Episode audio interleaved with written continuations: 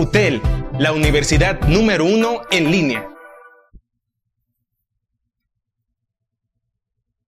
Hola chicos, bienvenidos a estos audios de estudio. En este podcast abordaremos el tema de los códigos de ética y de conducta. Temas chicos que son cruciales en los temas de cultura organizacional. La cultura organizacional la veremos semanas más adelante. Pero estamos ingresando el tema de códigos de ética y de conducta en la unidad 2 en el tema de comportamiento individual ¿Por qué, chicos? Porque los códigos de ética modifican los comportamientos del ser humano. Hay tres formas de modificar el comportamiento del ser humano.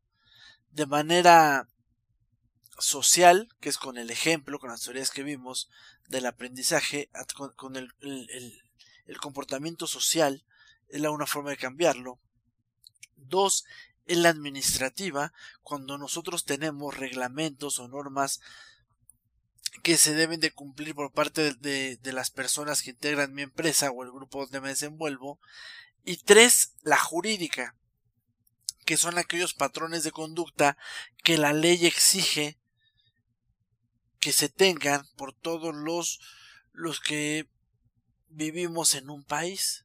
Esas son tres formas de modificar los comportamientos los códigos de ética, chicos, entran dentro de, los, los patrones administrativos o dentro de las formas de modificar los comportamientos de manera administrativa. Los códigos de ética, chicos, hagan de cuenta que es la Biblia de mi cultura organizacional. Primeramente, para que me dé entender con este tema, tengo que explicarles qué es la cultura organizacional. La cultura organizacional son todos aquellos valores, hábitos, reglas, principios o comportamientos que los dueños, escúchenlo bien, que los dueños de la organización exigen a todos sus empleados y a todos los que formarán parte de su organización. ¿Por qué? Porque ellos consideran que si todos sus empleados cumplen con esos hábitos, con esos comportamientos, con esas reglas, con esas normas, se podrá tener una sana convivencia dentro de la empresa y será más fácil llegar al éxito de esta. Es por eso que ellos que, que, ellos exigen, perdón, ellos exigen estos comportamientos a sus empleados. Pero estos comportamientos no crean que van a quedar al aire. No, estos comportamientos son escritos, estos comportamientos se escriben e inclusive muchos de ellos se adjuntan a los contratos de cada uno de los empleados.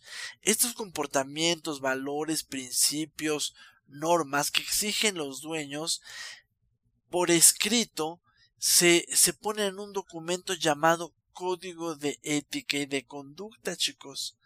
Entonces, el código de ética es el que va a contener en forma escrita toda mi cultura organizacional, o al menos todo lo que, lo que es referente al comportamiento que buscan los dueños hacia mi persona, que buscan los dueños que yo tenga y que mis compañeros tengamos dentro de la empresa, chicos. Los códigos de ética básicamente tienen diferentes estructuras dependiendo la empresa. Recordemos que dependiendo los dueños son los valores, normas y principios que se exigen. Cada uno exige lo suyo. Por ejemplo, para Juan, para, para, la empresa de Juan, él considera que la puntualidad, el trabajo en equipo y la integridad son más que suficientes. Pero si me voy a la empresa de Lulu, Lulu pide la innovación, trabajo en equipo y trabajo bajo presión. Ella considera esos tres comportamientos claves para llegar al éxito. Pero si me voy a la de Fernando, Fernando me exige que seas una persona eh, que seas creyente en Dios, que seas una persona con altos valores éticos y que sobre todo seas puntual y honrado. Si se fijan, cada una de las empresas, cada uno de los dueños tienen su postura del cómo llegar al éxito. Por eso, los códigos de ética varían dependiendo la empresa y dependiendo los dueños, pero podemos decir que por lo regular este librito o este documento que contiene toda mi cultura organizacional por escrito está conformada por las palabras del director general, por una historia de la organización, donde también se, se, asenta la misión y la visión, vienen los roles que tienen los jerarcas dentro de la organización, quiénes son responsables de recursos humanos, quiénes de finanzas, quiénes de ventas, quién ve este, ciertas sucursales que hay, etcétera. Vienen también los valores y las conductas a esperar por parte de los empleados y por qué. ¿Sale? ¿Por qué espero estos valores? ¿Por qué espero estas conductas por parte de mis empleados? También vienen todas aquellas gratificaciones y penalizaciones por su cumplimiento o por su incumplimiento. Y a su vez viene la difusión viene cómo se va cómo se va a fusionar cuántos este cursos de capacitación tendremos planes de sensibilización cómo vamos a difundir toda esta campaña de, de cultura organizacional que es lo que contiene el código de ética y de conducta chicos. Pero por ejemplo qué podemos tener eh, qué valores éticos normalmente este en general pueden tener las organizaciones. Dijimos que todos tienen diferentes, ¿no? Pero puede haber valores éticos para evitar la corrupción y los sobornos, para evitar la discriminación, para que haya confidencialidad de la información, este, valores que, que o comportamientos que rijan las relaciones con la, con la, con la competencia, eh, comportamientos que no causen conflictos de interés, que tengan que ver en materia de seguridad y salud laboral, que tengan este tema en evitar la violencia y el acoso, valores donde exista la igualdad, el entorno en el trabajo, etcétera, esos valores éticos para evitar todos aquellos problemas mm, este éticos sociales que rigen a la organización y que sobre todo están tanto en su interno, en su entorno como en la forma interna de la empresa, lo que buscan los dueños es que sus empleados no caigan en ese tipo de cuestiones.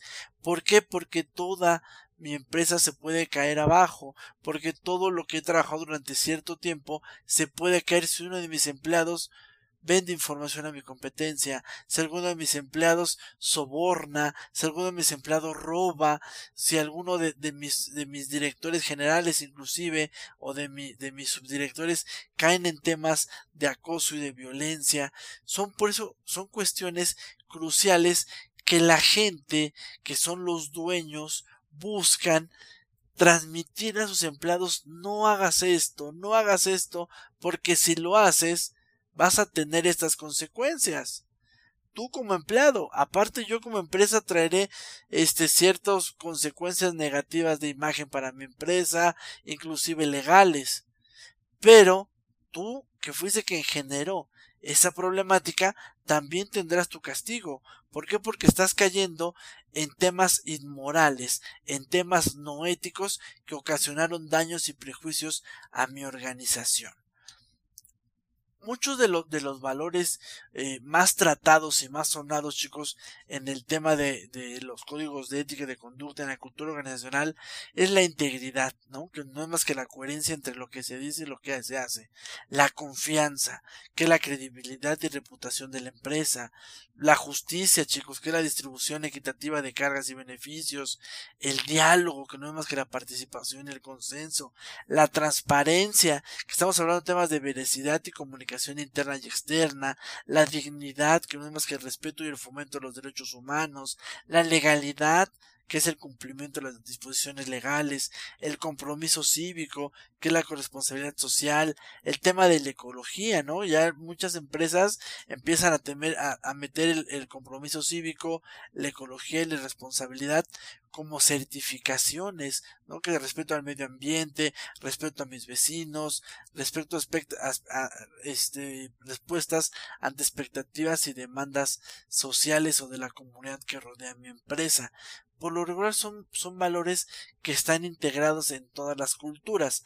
Falta, falta meter otras cuestiones. Estos son como que los más generales, pero cada uno de los dueños le dará su sello propio a estos códigos de ética, chicos. ¿Sale? Ese es un código de ética, nos sirve para modificar los comportamientos y básicamente espero que con esto sea un poco más claro en qué nos ayuda en el comportamiento individual. Tal vez yo como empleado traigo ciertos hábitos de casa, pero cuando llego a la empresa no importa si, si yo traigo el, el, hábito de llegar tarde, no me importa, la empresa me exige que llegue temprano, entonces yo voy a modificar el comportamiento, si yo no lo modifico, me ganaré sale los castigos que vengan estipulados en el código de ética o inclusive en el reglamento o en mi contrato un descuento, alguna amonestación, etcétera. De tal manera, o modifico mi comportamiento o lo modifico. ¿Sale? ¿Por qué? Porque la empresa, en las organizaciones, chicos, nosotros no somos pilmamas de nadie. Nosotros no venimos a educar a nadie. Te contrato, te contrato te estoy pagando porque seas puntual. Te estoy pagando porque trabajes en equipo. Te estoy pagando porque seas íntegro. Te pago porque eres una persona con confianza. Te pago porque quiero que tengas un compromiso cívico. Todo lo que yo te pago es para ser de lo mejor de lo mejor. Si no, hazte un lado de mi empresa y que venga otra persona. ¿Sale? Eso es lo que busca el código de ética, modificar los comportamientos. ¿Sale chicos? Cuídense mucho y nos vemos en el siguiente podcast.